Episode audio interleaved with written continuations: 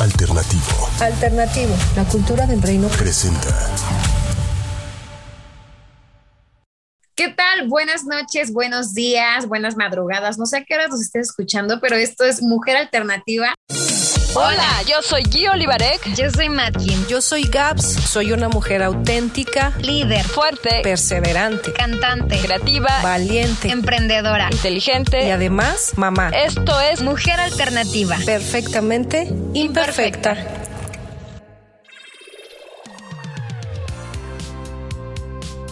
Un episodio más, como siempre, con el entusiasmo, con las ganas de saber más. Yo jamás me canso de escuchar a todas nuestras invitadas. Cuando creí que ya lo sabía todo, ¡pum! Me rompen el cerebro y ahí viene otro peso más de conocimiento, sabiduría, gloria. Y hoy me siento muy honrada porque Gio tenemos una super invitada, un tema buenísimo, eh, psicología en todo esto, ciencia, palabra de Dios. Uf, esto es un gourmet. Platícanos, Gio. Hola, Amad, hola, eh, invitada, no vamos a decir todavía el nombre, pero estoy muy contenta de que por fin podamos tenerla con nosotros en esta serie que estuvimos hablando. Estuvimos hablando de divorcio, de matrimonio, estuvimos hablando de amistad, estuvimos hablando hasta de relaciones tóxicas, ¿no? De relaciones dañinas, pero ahora sí tenemos a alguien que de veras sabe de lo que habla. Nosotros ya estuvimos expresando todos nuestros pensamientos, teorías, emociones, pero ahora sí tenemos una super psicóloga Ivette Molina que nos acompaña y bueno, ya se las voy a dejar que la salude, pero hoy tenemos este tema de las relaciones interpersonales, pero ahora vamos a ver su punto de vista de experta, que vamos a hacer aquí un cóctel de preguntas que le vamos a lanzar. Hola Ivette, ¿cómo estás? Preséntate con, con nuestro público de Mujer Alternativa para que sepamos un poco más de ti. ¿Quién es Ivette la mujer y la psicóloga? Bueno, ¿quién es Ivette la mujer? Es, es, una persona, creo, como inspirada en, en, el proceso que eh, ha tenido en su vida. Este, creo que antes de tener como algún título, tengo un nombre muy importante que, que creo que Dios me lo ha dado, entonces es, eso es algo como para mí, como mi base. Después de ahí creo que ya soy lo que, lo que es mi vida, que soy mamá, soy mujer, soy esposa, amiga, así como todas las que nos escuchan. Este, eh, también tengo una, un título profesional, sí, soy terapeuta infantil. Y, bueno, esto me ha llevado a, a, trabajar con los adultos que están alrededor de, de los niños que atiendo y eh, también con las familias, que son muy importantes para todo un proceso, sea pequeño o grande en el niño. Eh, es de suma importancia la participación de la familia o de las personas que rodean a, a este pequeño. Wow, padrísimo. Oye, mira, vamos a adentrarnos un poquito más. Yo soy bien preguntona y bebé. Aquí Híjole. Nos, nos vamos a ir para largo. Y, es que, mira, ahorita hemos eh, tenido un poquito de ruptura en las relaciones interpersonales por tanta tecnología que ha venido aquí ingresando a, a, a este nuevo tiempo, a esta nueva temporada, este año o estos años más bien. Hace rato veía un meme que dice que eh, Albert Einstein tenía razón cuando dijo que tenía miedo que toda uh, la tecnología rompiera relaciones y, y en la imagen se ven eh, personas en una mesa con un celular. En el cine con el celular. Abrazados y, como que atrás de la espalda con el celular. Y todo así la imagen. Y yo de pronto dije, ouch, qué, qué difícil y qué feo porque las relaciones interpersonales se han roto un poquito. Más bien, muchísimo por todos estos aparatos y ya no estamos disfrutando nada regálanos tu opinión en esta, en esta parte, cómo a lo mejor rescatar. Yo soy muy uh, como celosa con, yo tengo un sobrino y le digo a mi hermano, no le dejes el celular, no le dejes el no le dejes, soy así bien. Y ahorita, pues tú que te enfocas en niños, ¿no?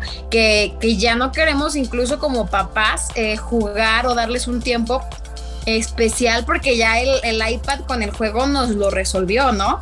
El, el, jueguito, el celular, el video, la película, ya nos resolvió el, los juegos o los tiempos que antes eh, planeábamos con ellos y qué terrible, ¿no? Sí. Sí, fíjate que de hecho las relaciones interpersonales siempre han estado como en, un momento de conflicto. Eh, la verdad es que antes no estaba ni el iPad ni la tecnología, pero sí estaba el trabajo, ¿no? O estaba de repente también como cierto, cierta posición, porque no podías, eh, no sé, hace 60 años, no podías comunicarte con tu papá porque eh, no lo podías ver a los ojos. De hecho, era como un, sinónimo de irrespeto, ¿no? O sea, no lo respetabas. Entonces, esta parte, por ejemplo, de tener como una, una posición como muy alta y los hijos como muy baja, también rompía las relaciones porque no interactuabas con papá como, eh, como ser papá, sino era como el señor, ¿no? De hecho, hasta no, no, le, no le podían decir papá, le hablaban de usted. Entonces, también estaban ahí friccionadas las relaciones interpersonales. Obviamente vamos cambiando, ¿no? De generación en generación vamos cambiando estos aspectos y ahora eh, eh, lo que rompe a lo mejor o fricciona un poquito las relaciones es esta parte del uso de la tecnología. Y esto tiene que ver con un proceso de gratificación. La tecnología te, llega al sentido en donde se siente bien estar ahí, porque tienes los likes, porque tienes los seguidores, ¿no? Entonces el proceso de gratificación en, las personas es una necesidad. Eh, en cuanto a las necesidades básicas de un ser humano, una de ellas es la atención, el amor, ¿no? Y la atención y el amor a veces, eh, eh, cuando tú tienes esta tecnología a la mano, pues te llena este hueco que probablemente por eh, algunas situaciones vividas en la familia, pues no se llenan, ¿no? De manera consciente o inconsciente por el trabajo, por la posición social, no sé, por muchas cuestiones, a veces los papás no llenan esta parte de, del amor, del afecto, de sentirse valioso y ahorita lo, más próximo a llenarlo es la tecnología, ¿no? Entonces la tecnología te llena este vacío y por eso es como tan necesario tenerlo, ¿no? Eh, si tú te fijas en, los chavos, bueno, también ahora en los pequeños, con esto de la pandemia se, se, vio un auge muy importante en donde los niños empezaron a tener también redes sociales este, suben una foto y, no sé, pasan, no sé, unos dos minutos y ya están viendo a ver cuántos este, me gusta tienen, ¿no? Y es, ah, mira, y, y, además van a ver quién le dio me gusta, porque es como una parte de, voy a ver quién me está aceptando, quién me está amando, ¿no? Todo eso recompensa cosas y necesidades en nuestro corazón. Entonces, como, como seres humanos tenemos esta necesidad, amar y ser amados. Entonces, cuando eso no está lleno, hay una tendencia a buscar otra cosa que me supla. Y a veces, por ejemplo, puede ser algo eh, bueno, pero también a veces puede ser algo no tan bueno, ¿no? A veces hablamos de personas que llenan esta necesidad, que son buenas para mi vida y a veces son esas personas que simbolizan eso que yo quiero, pero me lo da igual como lo aprendí, ¿no? Entonces, eh, en esta parte de las relaciones interpersonales hay un mundo que juega alrededor de nosotros, pero todo tiene que ver con la, la necesidad que busca cada ser humano. Yo me relaciono con esa persona que habla mi mismo lenguaje, ¿no? Entonces, el lenguaje de amor que nosotros cada uno tenemos nos relaciona con otro. Entonces eh, eh, lo buscamos en el otro. No podemos comunicarnos bien cuando hablamos idiomas diferentes. O sea, sí tratamos e intentamos, ¿no? Este, hasta con señas, dibujos podemos hacerlo. Pero en la parte del amor nos conectamos con aquello que es mi necesidad, ¿no? Entonces, a, a veces yo le comento a los, a los papás, eh, cuando me dicen es que yo ya le pegué, la desgreñé, este, ¿no? O sea, ya, ya hice de todo, pero no ha amado. Entonces, mientras él siga gritando el amor a través de su conducta y tú no escuches que es amor lo que necesita, pues va a seguir haciendo estas conductas para llenar esta necesidad de amar y ser amado, ¿no? Oye, bien interesante lo que dices, porque luego no sabemos realmente eh, el lenguaje que están hablando nuestros hijos o lo que nosotros hablamos. y siempre estamos interpretando la comunicación, ¿no? Siempre estamos entendiendo lo que diferente a lo que nos están expresando o lo que nos están diciendo, ya sean nuestros hijos, ya sean nuestra pareja, ya sea en el trabajo. Y qué importante lo que decías hace un rato, ¿no? ¿Cómo eran los padres antes? Y antes era una relación como que más autoritaria, ¿no? Y no, casi no podíamos cuestionar, bueno, a lo mejor en, a veces me tocó más, está más chiquita, pero donde era porque yo lo digo y porque soy tu mamá y no había más argumentos que eso y, y no podías como que cuestionar. Ahora es completamente lo contrario, todos se pueden expresar y si no, lo pueden expresar como dices o como dice Matt también, lo manifestamos en las redes sociales. Pero, ¿cuáles son los problemas como más eh, básicos de, comunicación en las relaciones? O sea, ¿cuáles son los que tú identificarías así como los tres que siempre, los tres errores que siempre como, cometemos al comunicarnos, ¿no? Por ahí escuchaba que a veces es más, era eh, de un 100% de lo que algo, alguien nos dice o de, de algo que una persona nos dice, es el el 30% de lo que escuchamos y el 70% lo que interpretamos, ¿no? O sea, por ejemplo, si le digo a mi pareja, este, oye, mira, ¿cómo se me ve este vestido? Y me dice, ay, es que me gusta más cómo se te ve el verde. Entonces tú dices, ah, me estás diciendo gorda, ¿no? Entonces, no, no dije eso. O sea, ¿qué, ¿qué pasa ahí con la comunicación? ¿Por qué se nos corta tanto y no nos entendemos? ¿Y cómo descubrimos ese lenguaje que yo hablo y cómo descubro con los que me rodean? O sea, son dos preguntas. Sí, sí, sí. Eh, mira, lo que pasa es que, bueno, la, comunicación, hablando de, la parte del lenguaje, eh, no solamente es lo que hablo, sino eh, lo, que, lo que quiero decir, ¿no? Entonces, a veces el poner palabras en lo que quiero decir, cuando yo hablo, no sale igual, ¿no? Yo puedo decir, no sé, vamos a poner un ejemplo en el matrimonio podemos ir con nuestro esposo en la carretera y por ahí hay unos pollos o un café que, que, me gusta, ¿no? Entonces pasamos por ahí y yo puedo decir, qué rico huele ese café o ay, qué sabroso huelen los pollos, ¿no? Y mi esposo puede seguir de largo, por ejemplo, y a los, no sé, dos kilómetros, yo, yo ya me enojé. Y él me dice, ¿qué tienes, este, no? ¿Qué, qué pasa? Es que nada, ¿no? Y empezamos con el nada. Lo que yo quería decir a lo mejor con eso de qué rico huele el pollo, qué rico huele el café, es párate porque quiero un café o párate porque quiero un pollo, ¿no? Entonces, a veces poner palabras a mi necesidad me cuesta, me cuesta trabajo porque eh, eh, lo que pienso que quiero decir es diferente a veces a lo que digo, ¿no? Y está la otra parte de, la persona del receptor que eh, él escucha y piensa que escucha. Él escucha, ah, él piensa que escucha que a lo mejor quería o él piensa que escucha una opinión. Entonces, esta parte también está ligada al centro emocional en cómo yo me siento en ese momento y cómo estoy. Y también cómo me, han enseñado a estar, ¿no? Escuché por ahí parte de, uno de sus programas que ustedes comentaban, que eh, eh, a veces es importante decir cómo me siento y lo que quiero y expresarlo de manera directa. Entonces, la parte en las relaciones dentro de la comunicación para entendernos, pues es, es difícil, sí, porque eh, esto que siento y no pongo la palabra exacta, entonces el otro no me va a entender lo que yo quiero decir, ¿no? Y lo que escucha en realidad puede ser como que muy diferente. Por ejemplo, mira, con la mamá y los hijos, ¿no? Que la mamá dice, a ver, ven, y ya está enojada, ¿no? Explícame, explícame. Y el niño va a hablar, el adolescente, el joven va a hablar y, la, y la mamá dice, mejor ya no me digas nada, ya cállate, ¿no? Entonces esta parte de decir, bueno, ya te iba a decir, pero al mismo tiempo tú me dices, ya cállate. O sea, ¿qué hago, no? no ¿qué, ¿Qué es lo que hago? ¿Qué es lo que también interpreto? ¿Cómo yo me siento?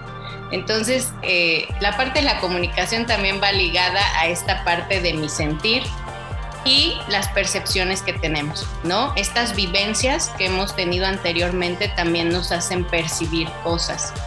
Y algo muy importante que yo comento, por ejemplo, en la terapia dentro de la familia eh, o de la pareja también, porque he tenido parejas, es decirles, lo que expresa el otro es válido, su sentir es válido y es algo que no podemos cambiar. ¿Sí? O sea, si ella se, se siente ofendida, probablemente no teníamos la, la intención, pero desde su sentir, desde lo que vivió ella antes y ya le puso un nombre, para ella es válido.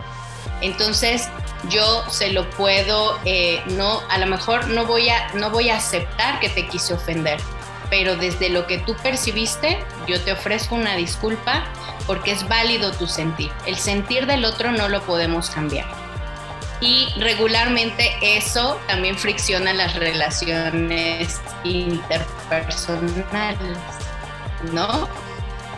Porque eh, eh, así como yo me siento y percibo, a veces no puedo aceptarle. Pero yo no, no quise decir esto, ¿no? ¿no? No te quise decir, no sé, este, que no te quedaba bien el vestido. Yo dije, sería mejor que fuera el rojo.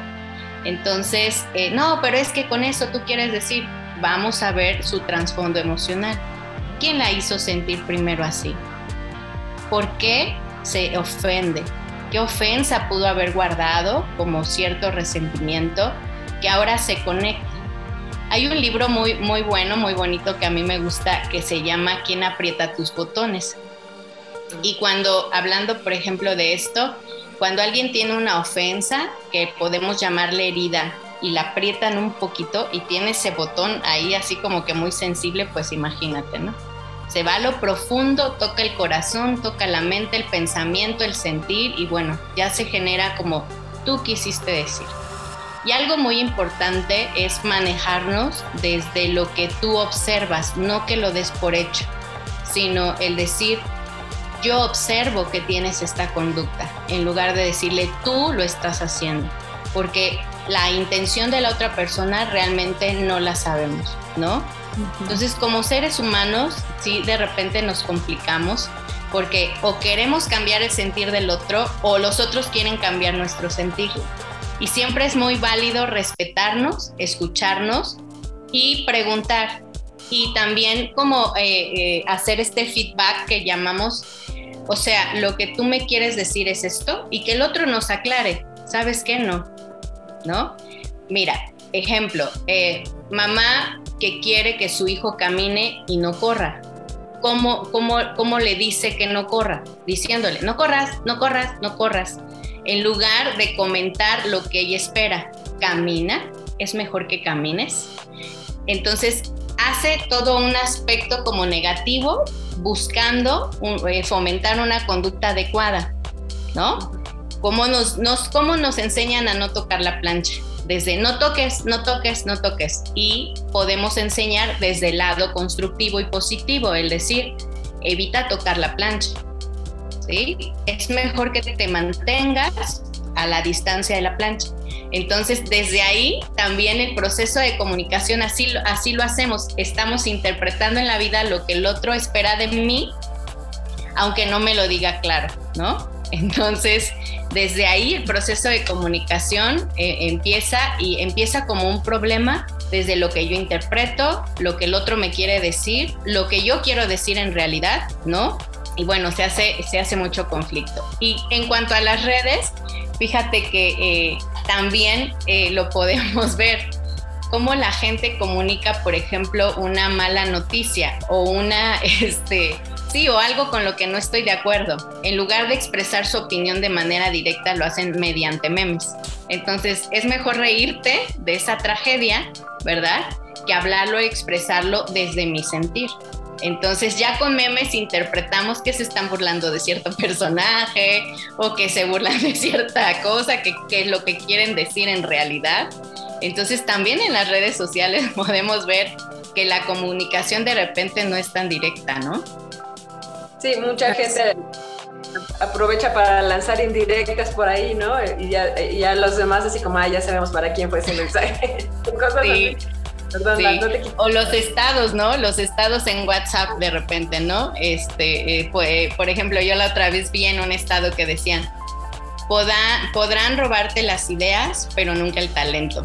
Y entonces era una mujer y yo vi su estado y yo dije, pues, ¿qué habrá pasado con ella, no? Entonces, este, eh, eh, sí interpretas como que todo, todos estos aspectos desde también el punto emocional, ¿no? Y hay las amigas que ya te llaman y te dicen, ¿no? Oye, pues, ¿qué pasó, no? Este, eh, ¿por qué tienes esto en tu estado? No sé, ¿no? Entonces, también en las redes sociales vemos esta parte de la comunicación y también es, es una manera de que podemos observar que la comunicación nos lleva a hacer varios, varios tipos como de, em, de comunicación emocional de lo que quiero decir, pero lo que digo en realidad, ¿no?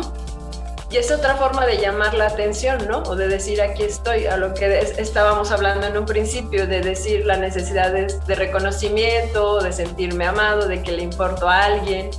¿No? Y ahorita que comentabas algo, ya, ya no quiero tomarle mucho tiempo a Matt, pero eh, hablabas de la importancia de disculparnos, ¿no? Decías ese ratito, a veces alguien aprieta un botón, una herida, que no lo hizo a propósito, no, no, este, no sé, ¿no? Fue alguna frase que te, te sientes ofendida y la persona realmente, genuinamente no te quiso lastimar, pero si tú expresas que te ofendió, creo que lo que siempre todos esperamos es por lo menos una disculpa. Discúlpame, no te quise hacer sentir así. Y recientemente yo tuve una situación con, mi hija que no le gusta mucho que sea expresiva con ella, ¿no? Entonces está en la adolescencia, tiene 16, entonces ya sabes, en un abrazo fue así como que yo sentí su rechazo muy fuerte. Y bueno, este día yo creo estaba también de malas. Después pasó un tiempo y yo le expresé que me había sentido mal, pero ella no se disculpó, ¿sabes? Me costó como superar esa parte porque ella, lo único, no quiero que me soporte mis abrazos, pero por lo menos que me diga, mamá, no te quise hacer sentir mal, ¿no? Y qué importante, la verdad, es, la, disculpa entre las relaciones para que no se dañen y se distancien, y menos cuando es mamá e hija, ¿no? Sí. Fuerte. Y precisamente quería eh, tomar o retomar algo así que mencionaste, Iber. ¿Quién te hizo ese daño? Quién te lastimó, ¿no? Y se me hace muy importante mm, como mm, todo el vínculo de familia, lo que está sucediendo ahí con las relaciones inter, porque esas son las primeras relaciones interpersonales que tiene el ser humano, ¿no? Relación hermanos, padre, hijos, y cómo estas afectan a las futuras relaciones interpersonales. Eh, nosotros acá en la iglesia, pues eh, mis papás son pastores y también tratamos muchos temas de familia, ¿no? Y ahorita me, ponía a pensar mientras hablabas que, todo es una cadena, ¿no? Finalmente todo se, va eh, copiando, reproduciendo y después esto mismo está en el trabajo, está con la pareja, está con... porque hay algo, mm, hay efectos residuales de precisamente escenas o, algún capítulo de tu vida que no puedes superar y dices, tocas ese botón y, otra vez ya, ya regresó y lamentablemente que el ser humano es bien juzgón, ¿no? Luego le grito, ay, qué payasa, qué loca alterada, ¿no? O sea, cero paciencia. Somos bien intensos, ¿no? Ay, esta vieja viene bien loca y mira y vela. Pero también eh, hay una falta de, como de, de esa, de aceptar eh, que necesitamos ayuda eh, psicológica incluso.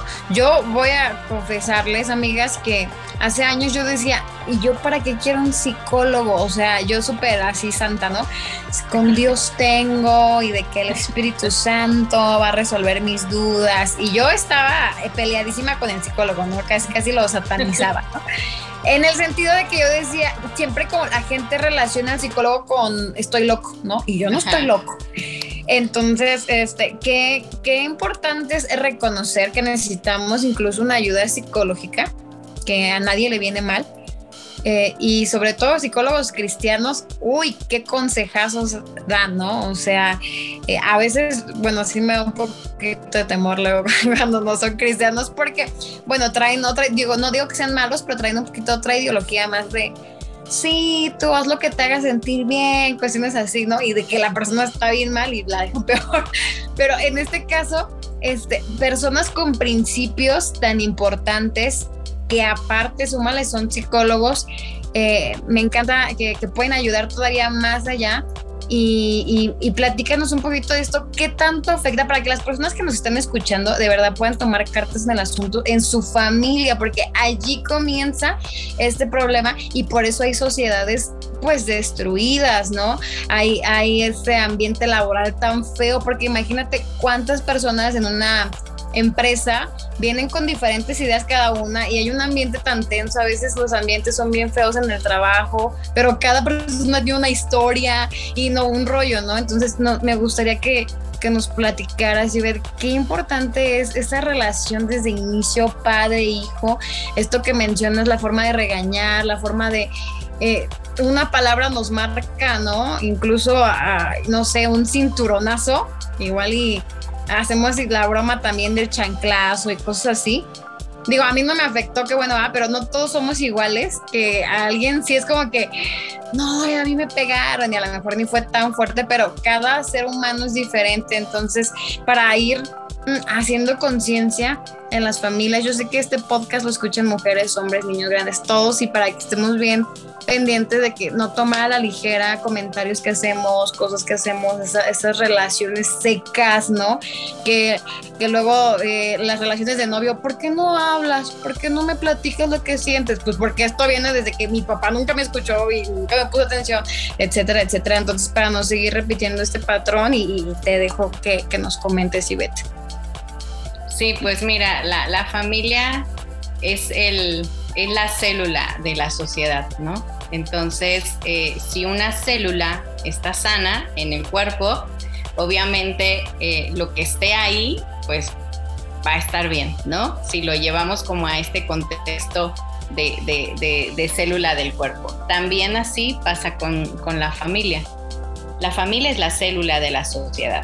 Entonces, así como esté la familia, va a florecer la sociedad. Y no hablo de una sociedad, por ejemplo, como país, sino la sociedad inmediata, el proceso de socialización que tenemos a nuestro alrededor, ¿no? Entonces, eh, la parte de la comunicación en casa, la parte de los afectos en casa, me va a ayudar a aprender quién soy, qué espero de mí y qué puedo dar a los demás, ¿no? Entonces, si a mí en casa me hacen sentir valiosa, amada, yo voy a salir al mundo a saber que soy eso, ¿no? Pero si no sucede, probablemente voy a buscar alrededor de las, relaciones que tenga que me hagan sentir eso, porque esto es una necesidad, ¿no? El sentirse amado, el sentirse aceptado, el tiempo también que me dan es parte de mi necesidad. Entonces, todo esto que se puede suplir con eh, la parte de la familia, hablando de papás e hijos, cuando eh, está en nuestro corazón o llenan, yo les llamo tanques emocionales, llenan esos tanquecitos emocionales, pues vas a salir a una sociedad donde sí vas a encontrar conflictos en las relaciones, pero vas a poder saber cómo enfrentarlos porque llevas tus tanquecitos llenos. Es como si, si tuviéramos o fuéramos como un carrito.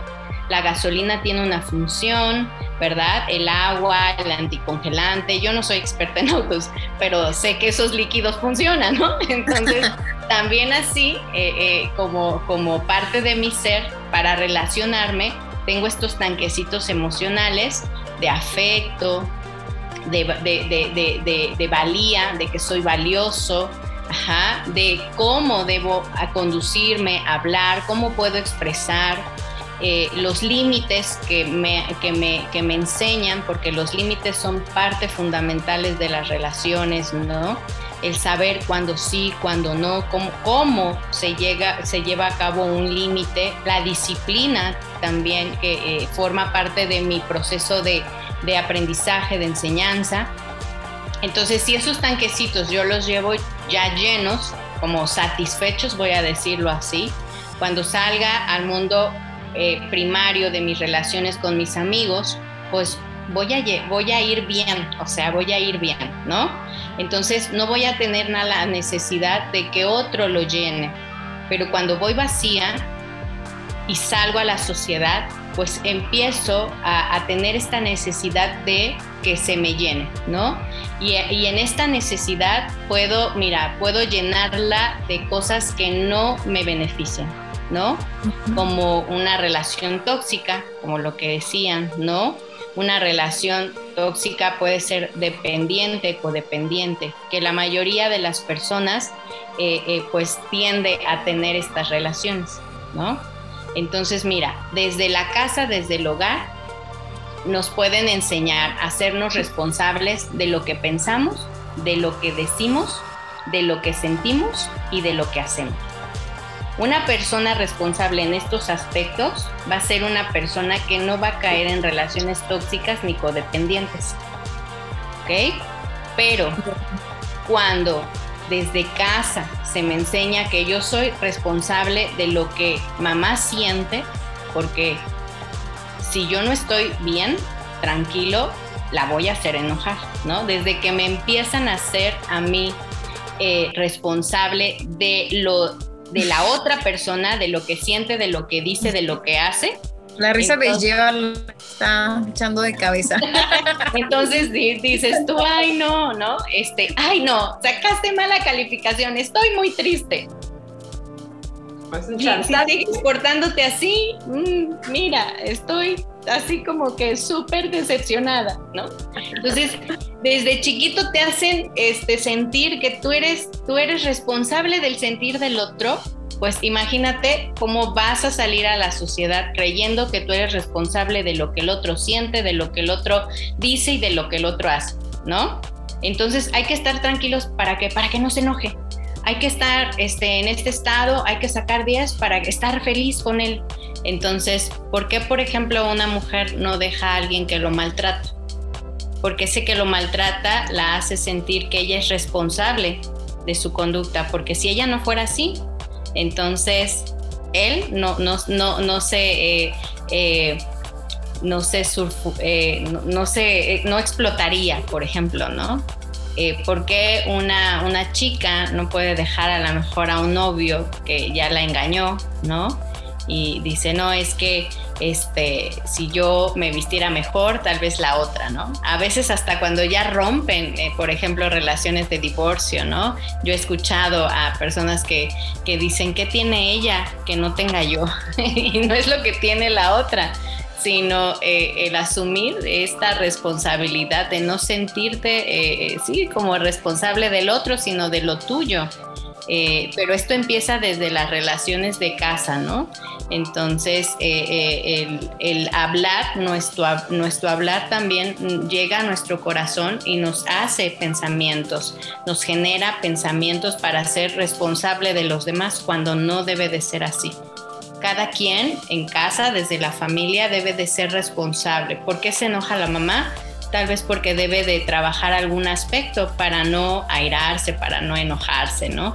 Eh, porque el niño está triste, no, no, este, no es porque mamá no le da la galleta, sino porque él debe de aprender a esperar, ¿no? Entonces, desde esta parte educamos para podernos relacionar de manera sana o de manera codependiente. Entonces, alguna vez un, muchacho me dijo, es que mi novia este, me dijo que si yo la dejo, ella se va a, suicidar. Y alguna vez me escuché a mi abuelita decir que mala hierba nunca muere. Y entonces, así le dije, pues mala hierba nunca muere. O sea, eso que ella te dice es para mantenerte en esta relación. Pero realmente después, ¿qué te va a decir? Cuando estén casados, cómo ella se va a comportar, ¿no? Entonces eh, es una parte como muy importante y este, este chico, yo recuerdo que también era muy dependiente a la mamá, porque también a la mamá no le había dicho que tenía novia, porque las veces que le comunicaba que tenía novia, su mamá le daba, ya saben, como dicen en México, el patatús, ¿no? Entonces, ay, se le iba, se le iba, ¿no? Entonces, él tenía una relación dependiente con mamá, ah. donde ella pues no lo podía eh, eh, dejar ir tal vez o ver con otra, otra mujer que no fuera ella. Y entonces él a su vez se relacionaba con mujeres que también eh, lo trataban como de manipular y decir en, esta, en este sentido, si tú me dejas, pues yo también no sé qué va, qué va a ser de mí, ¿no? Entonces, esto, esto es parte de, de, nosotros desde el vínculo familiar. Por eso es muy importante eh, eh, ser conscientes de lo que hablamos y cómo lo hablamos y hacernos responsables de nuestro sentir. Es decir, asumir que si yo tengo un comportamiento es porque yo lo estoy decidiendo, porque algo no he trabajado en mí y bien lo decía eh, eh, hace ratito Kim, ¿sí? Sí.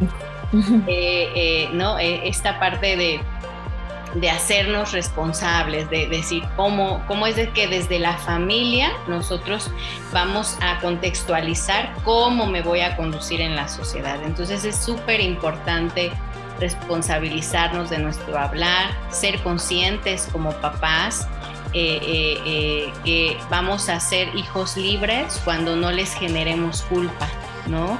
Cuando no les generemos como ataduras por tu culpa, mira cómo yo estoy, ¿no? Este, no, porque buscamos personas así y al ratito, mira, la culpa nos invade hasta como mamás, ¿no? Entonces, no, hay que educar desde, desde el hablar con bendición, el hablar con lo que espero que el otro haga, ¿no? Yo espero que tú me comuniques, hija, ¿no? Yo espero que tú me digas tu necesidad y este, cuando quieras que la adivine, pues me puedo equivocar, ¿no? Porque yo puedo pensar que tú quieres de chocolate y tú quieres de fresa.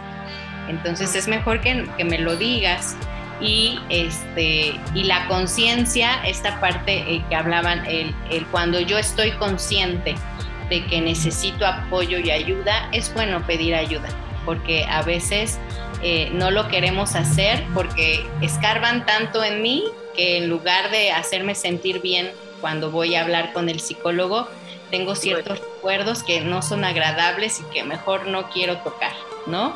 Pero cuando los tocas, cuando perdonas, eh, puedes tener un punto para trabajar y para ser mejor, ¿no? Entonces, eh, afortunadamente creo que esta idea de ir al psicólogo está cambiando, ya es como más accesible, ¿no? Ya es así como que, bueno, voy a probar, este, pero también fíjate que dentro del aspecto del apoyo también están los consejeros, entonces hay una parte muy importante también ahora dentro del contexto, eh, hablando ya de, que tenemos como iglesias, de ir a acudir con consejeros que se están preparando también en estas áreas para podernos ayudar a crecer, ¿no? Y siempre algo muy importante a tomar en cuenta dentro de una terapia es que la terapia debe de ser integral, ayudarme a crecer en las tres áreas que tiene un ser humano que tengo yo que es el cuerpo, el alma y el espíritu. Porque si nada más trabajamos una parte y las otras dos no van trabajando a la par, la persona no va a tener a lo mejor como ese progreso que espera, ¿no? Entonces sí es bien importante que si acudimos, por ejemplo, con un psicólogo que va a trabajar la parte de nuestra alma emocional, también trabajamos la parte de, crecer en fe, crecer en el espíritu, ¿no? Y también pues crecer en el aspecto físico, cuidarme, dormir bien, ¿no? La, importancia de tener buenos hábitos, tanto de alimentación, como eh, eh, a lo mejor de ejercicio, también eso nos mantiene como en equilibrio con, con este aspecto donde quiero yo avanzar en terapia. Si no lo hacemos, la verdad es que yo he visto que los pacientes que no crecen de manera integral, pues tienen a veces como ciertas como recaídas, ¿sí? O se genera una dependencia de estar yendo al psicólogo por 7, 8 años, 9, 10, ¿no? Entonces ya tampoco es tan saludable eso.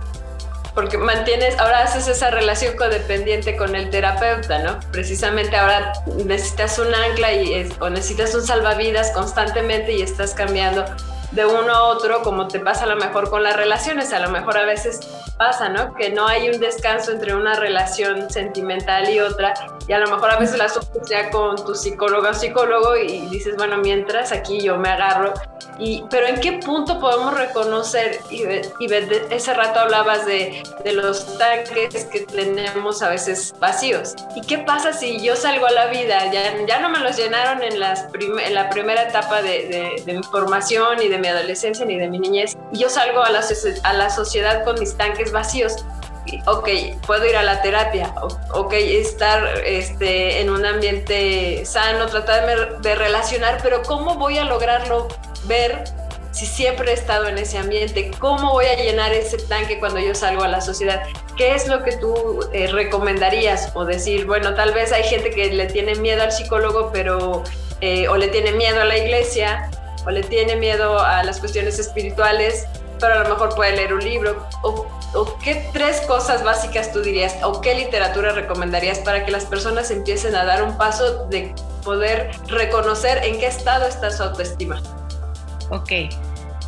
Ah, pues mira, uno, uno, de los libros que eh, pudiera ser de mucha ayuda eh, cuando, cuando tienes estos aspectos que, eh, que, dices, no, pues no, no quiero ir al psicólogo. lo primero es reconocer esta necesidad. ¿No? Ponerle un nombre. Es muy importante nombrar tanto lo que sientes, o sea, esta emoción que sientes, como eh, la situación. Por ejemplo, yo siento tristeza porque me siento o sentía abandono. Es un ejemplo, ¿no? Cuando yo identifico esta parte de darle nombre a mi situación, yo puedo entonces poder hacer un plan de acción a lo mejor sin necesidad de ir como al psicólogo, voy a decirlo así. Eh, pero yo sé que cuando eh, las personas comienzan a hacer conciencia de esta necesidad, también abren su mente para poder aceptar la ayuda y el decir voy a buscar ayuda, ¿sí? Entonces, lo primero es ponerle un nombre a la situación y también a la emoción que eh, despierta esta situación. Por ejemplo, el abandono puede generar tristeza, ¿no? Y la tristeza puede ser después pasar a melancolía y después irse a la depresión. Entonces, cuando tú le pones un nombre, es como si tú identificas en el diccionario una palabra. Y cuando tú identificas en el diccionario una, una palabra, tú le das este significado pero no solo el significado, sabes de lo que se trata. Entonces, al, saber de qué se trata, tú puedes buscar estos libros, por ejemplo, que te pueden ayudar. Hablemos, por ejemplo, de que yo siento un vacío porque no me siento amada, ¿no? Entonces está el libro, por ejemplo, de los cinco lenguajes del amor de eh, eh, Gary Chapman y por ejemplo, ahí te habla acerca de estos tanques emocionales. Tú lo lees, identificas tu lenguaje con el que eh, a ti te gustaría que, que te hablaran, el que es tu lenguaje primario, yo le llamo lenguaje primario de amor, y los otros lenguajes sí los tengo, pero el primero, el que, el que yo voy a tratar también de decir a mi esposo, a mi mamá, eh, eh, no sé, a lo mejor hasta mis amigas, yo me siento amada cuando tú hablas conmigo, ¿no? Que es el lenguaje de amor de palabras. Eh, el otro aspecto, por ejemplo, es tener tiempos como de reflexión, en donde tú te puedas sentar, a lo mejor escuchar como algún tipo de música y escribir. Escribir, sí, tanto cómo te sientes como qué actividades o qué metas podemos llamarle hacer para ya no sentirme así. Por ejemplo, si me siento sola, ¿qué actividades puedo hacer para eh, no sentirme sola? Por ejemplo, poner música, ¿no? Entonces pongo música. Eh, eh, llamar a mi amiga, entonces llamar a mi amiga, ¿no? leer un libro, leer un libro, tomarme un cafecito a veces estar con, nosotros tomando un café, dándonos tiempo, también nos, nos ayuda a, que a tener estos tiempos como de reflexión. Y estos tiempos de reflexión nos pueden llevar a una necesidad que tenemos todos los seres humanos de que nos gusta que nos escuchen. Y una persona yo creo que siempre nos está escuchando, para mí siempre es Dios, ¿no? Entonces, sí, el psicólogo me puede oír, sí, eh, el psicólogo me puede escuchar, pero eh, cuando no está el psicólogo, va a haber una persona que siempre está ahí, ¿no? Entonces, si yo tengo fe y a lo mejor, pues sí, no, no quiero ir a una iglesia con, con alguien de, no sé, de un aspecto religioso, pues puedo yo entablar una relación directa con esa persona que me ha creado, ¿no? Entonces, esto, esto es otro aspecto que también una persona pudiera eh, comenzar a hacer, tener estos tiempos de reflexión con música, un café y, sentarme a escribir qué es lo que siento y también cómo lo quiero o cómo lo puedo cambiar. Y eh, algo importante también, como a lo mejor el número tres, yo te diría, rodearte de personas que piensen diferente a eso que sientes. Mira, generalmente, eh, sí, por ejemplo, una chismosa se junta con otra chismosa. Sí, o sea, aunque digamos, ay, me chocan las chismosas, ¿no? Y tú la ves con la cara así de, va, y ves a sus amigas, dices, son iguales, son iguales, ¿no? Entonces, a, una persona, por ejemplo, cuando está en un proceso de divorcio, yo, yo sí le recomiendo, no te juntes por el momento con otras divorciadas. Porque lo que van a hacer es deshacer a los ex de ellas y al que va a ser tu ex. Entonces, no te nutre entonces, también buscar personas que te nutran de manera sana, no que hablen de lo mismo, ¿verdad? Aunque los grupos de autoayuda sirven, pero si se fijan los grupos de autoayuda donde todos tenemos o padecemos como la misma situación, tienen un tiempo y un espacio, ¿no? Y se habla en ese tiempo y en ese espacio. Saliendo de ahí ya no se puede hablar de lo que se platicó ahí, diferente a con nuestras amistades. Podemos tener amistades que si en la mañana hablamos de ese tema o deshacemos a alguien, también en la tarde, también en las redes, también, ¿no? Entonces, es muy importante que en, en este aspecto busquemos personas que nos nutran de manera diferente tanto la parte de nuestro corazón como la parte de nuestro pensamiento, ¿no? Entonces, eh, eh, por ejemplo, si yo, em, no sé, escucho, eh, tengo decepción amorosa y escucho a Paquita, la del barrio, pues imagínate lo nutrida que voy a estar, ¿no? Tanta compasión y a mí me encanta porque ella se apasiona, ¿no? Pero lo que canta no me nutre. Entonces, no lo necesito escuchar menos cuando estoy, por ejemplo, en esta situación de que, no sé, de que alguien me engaña, ¿no? Entonces, a veces los oyes y dices, ay, ¿por qué estará cantando eso, no? Entonces, ah, pues porque le está ahí echando limón a la herida. Y sí, entonces también lo que buscamos ver, lo que buscamos escuchar también nutre y, y, a veces las heridas se siguen nutriendo y nos siguen doliendo porque también nosotros no cambiamos estos hábitos. Entonces, la parte de cambiar los hábitos con los que nos relacionamos es muy importante. Wow, padrísimo. Yo he quedado de verdad llena. fuimos desde la A a la Z y desde qué produce esto y también qué, qué soluciones hay. Y me encanta que aquí hay como un buffet, una variedad para aquellos también que no les gusta la religión. Y vamos terminando, me gustaría que prepararan una conclusión para esto de del tema de las eh, relaciones interpersonales, porque vaya, siempre va a haber, nadie es una isla, nadie está solo en esta vida alguna vez, aunque no te cases nunca y quieras estar como no sé, Pablo, de todas maneras vas a tener que relacionarte en esta vida y qué importante es aprender a hacerlo. Así que mi conclusión sería, amigas, que eh, chicas que nos están escuchando, chicos, chicas y, toda la gente que escucha Mujer Alternativa, eh, analízate, eh, eh, vea a tu casa, enciérrate un ratito, analízate qué cosas estás haciendo bien, qué cosas hay que mejorar, qué cosas hay que comenzar a, quitar, sí, y reconocer que, necesitamos ayuda, muy importante. Y también me gustaría que al final, Ivette, pudieras dejar tus, tus redes sociales, ahí mencionarnos dónde te podemos buscar. Por ahí igual que te caigan unos, unos clientes estaría súper bien. A mí me encantó todo esto. Yo estoy, voy a ser la primera clienta, creo.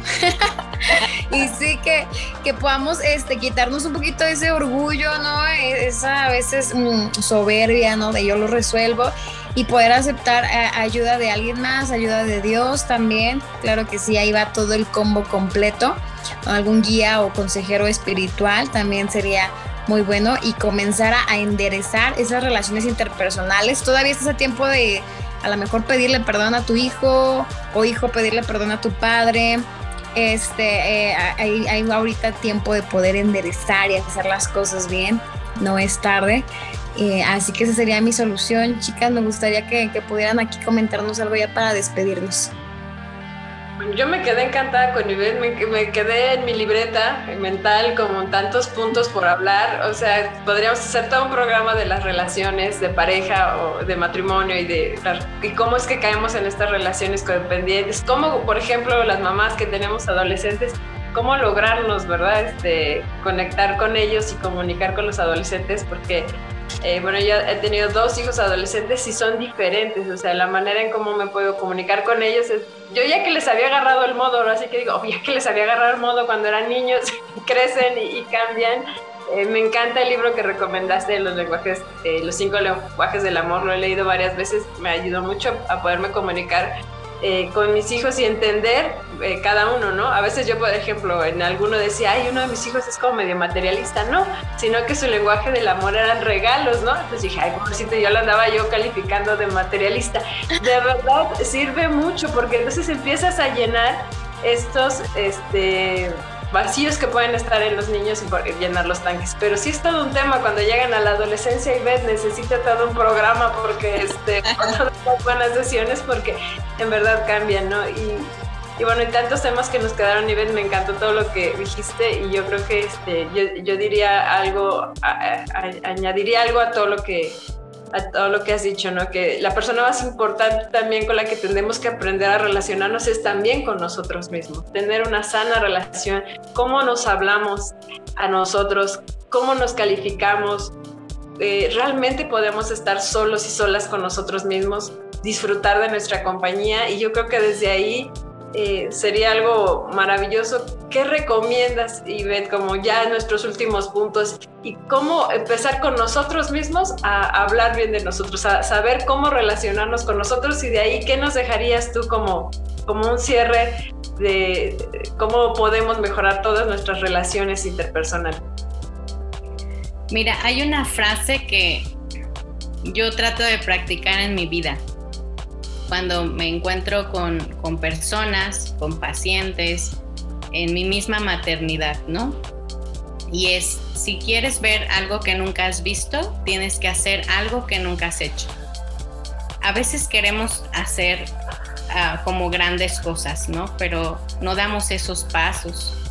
Entonces, si queremos tener una buena relación con nuestros hijos, con nuestro esposo, con nuestros amigos, ¿no? Hasta con Dios, tenemos que, atrevernos a hacer eso que no hemos hecho, porque una vez haciéndolo, probablemente la situación cambie, ¿no? Entonces, por ejemplo, mamá de adolescente, Gio. Eh, Ayúdenme, por favor. ¿Qué es eso que se puede hacer que no se ha hecho?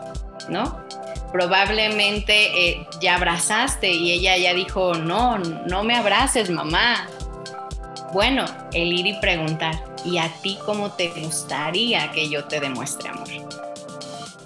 Un, adolescente le dijo a su papá, guarda silencio. El papá entraba a su habitación y mira, se acostaba al lado de su cama y no preguntaba, no decía, ¿cómo te fue? ¿Cómo estás? Mi niño hermoso. Con el tiempo, eh, el papá decía, ¿qué hago? O sea, nada más entro y estoy. Eso es lo importante. Él le decía que estés, que estés. Entonces, si queremos ver algo que no hemos visto en nuestras relaciones, tenemos que hacer algo que no hemos hecho. No estar en, lo mismo, con las mismas situaciones por años y por años, no. Si no hemos hablado, hay que abordar el tema. Si no hemos abrazado, hay que abrazar. Si no hemos dicho te amo, hay que decirlo. Si no tenemos esa costumbre, vamos a comenzar. lo importante es avanzar y no quedarnos siempre en, la misma situación, porque queremos esos cambios, pero no cambiamos esos malos hábitos, ¿no? Entonces, eso es sumamente importante dentro de cualquier relación, de cualquier nivel, papá, hijo, mamá, hija. Hagamos eso que no hemos hecho y nutrámonos de, de, cosas buenas. Buscamos buenos consejos, buscamos personas que nos nutran de manera saludable.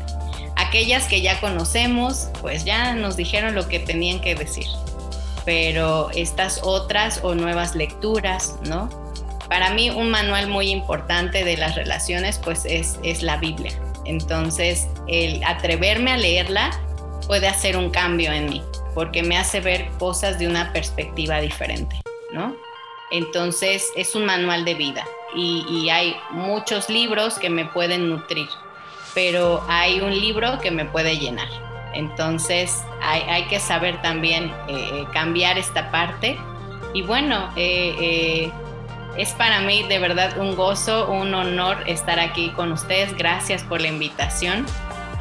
Estoy de verdad muy contenta de estar aquí y qué bueno que esta, esta situación nos ha puesto en más conexión, ¿no? Esta situación de pandemia nos ha hecho que nos conectemos más y tenemos estas oportunidades. Entonces, gracias por la, por la invitación y bueno, esperemos vernos pronto. Mis redes sociales, tengo que ser bien honesta, casi no tengo tiempo de verlas pero en Facebook estoy como Ivette Delgado, IVT Delgado, y también en Instagram pero eh, mis tiempos, mis pacientes, mi familia eh, es como algo que está ahí primero y mis redes sociales, tengo que ser honesta, están ahí. Eh, de vez en cuando sí, sí lo, sí lo checo, pero no es algo que con frecuencia yo esté ahí. Entonces, este, pues sí. me... Pero vamos a, dejar tus datos o si nos puedes, si, si tú no lo permites, para que ah, si alguien quiere no sé, tener alguna sesión contigo, acercarse para algún consejo, pues si nos puedes dar eh, algún dato que creas que se puede compartir o si no, nosotros ya eh, que se comuniquen eh, con nosotros al programa para comunicarlo como tú deseas, pero no, gracias al contrario a ti por tu tiempo, por tus conocimientos y por compartirlo de esa manera tan, tan fresca, tan, tan natural y tan, tan, tan sincera. No, gracias. Sí, claro que sí. Yo Estoy acá en la ciudad de Cuernavaca y mi celular es 777 337 2351. Envíeme mensaje en WhatsApp. Eh, por, por, estar en sesiones regularmente no contesto el teléfono, pero con mucho gusto después de, eh, de que me tomo un tiempo para contestar WhatsApp, con gusto yo les contesto y eh, bueno, estoy aquí para, para servir también. Padrísimo, padrísimo, Ivette. Muchísimas gracias. Gracias a todos los que nos están escuchando. Y también por acá vamos a dejar las redes del programa para que ustedes estén al pendiente con los temas que tenemos en los próximos episodios. Encuéntranos en Facebook como Mujer, perdón, como Alternativo. Encuéntranos en YouTube como Alternativo y en Instagram como arroba Rep. No olvides que estamos contestando mensajes, comentarios. Ahí si quieres etiquetarnos de que yo vi eh, la entrevista con Ived y me encantó, te vamos a repostear y qué bueno que estén por ahí interactuando con nosotros. Nos da gusto saber que esto es de bendición para ti que esto hace como que te caiga el 20, eso para nosotros, wow, ya es eh, de gane, ¿no? Que, que puedas estar teniendo nuevas conclusiones en tu vida a partir de, de estos programas. Muchas gracias, Gio, porque siempre es un honor eh, compartir eh, contigo estas sesiones. Y pues, Ibe, nuevamente gracias. Vamos a despedirnos y nos vemos en el próximo episodio pendiente porque esto sale de volada. Nos vemos. Un abrazo, un beso, el gusto es mío siempre estar contigo, Madi, con nuestra super invitada. Bye. Bye.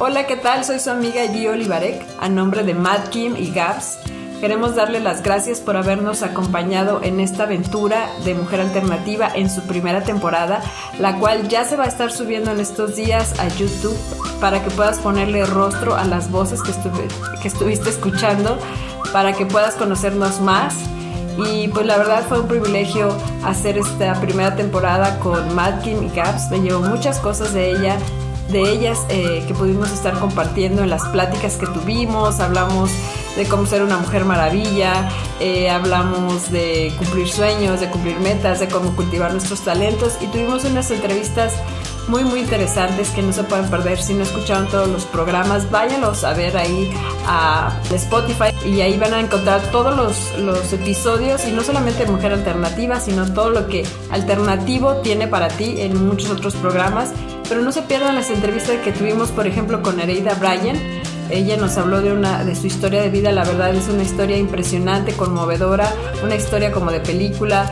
Eh, la entrevista con Ilse García que nos estuvo platicando cómo cumplir un sueño, cómo ser una empresaria y cómo ella lo está viviendo, cómo ella lo logró. Eh, si tú también quieres lograr, pues yo creo que te va a servir mucho, te va a enriquecer mucho esta entrevista con Ilse García, una entrevista también padrísima que tuvimos con la cantante Mabel Molina. Ella incluso en algún momento la depresión la llevó a quererse suicidar y sin embargo eh, ocurrió algo sobrenatural y ella hoy es una mujer exitosa eh, que está lanzando un proyecto padrísimo y que está viviendo cosas increíbles que ella no había imaginado. De verdad hay mucho que pueden encontrar en los programas, síganlos escuchando, si no los escucharon todos, vamos a regresar con la segunda temporada recargada con temas mucho más profundos, polémicos, interesantes que estoy segura que les van a agradar. Les mando un beso, un abrazo y muchas gracias. Esperen la segunda temporada.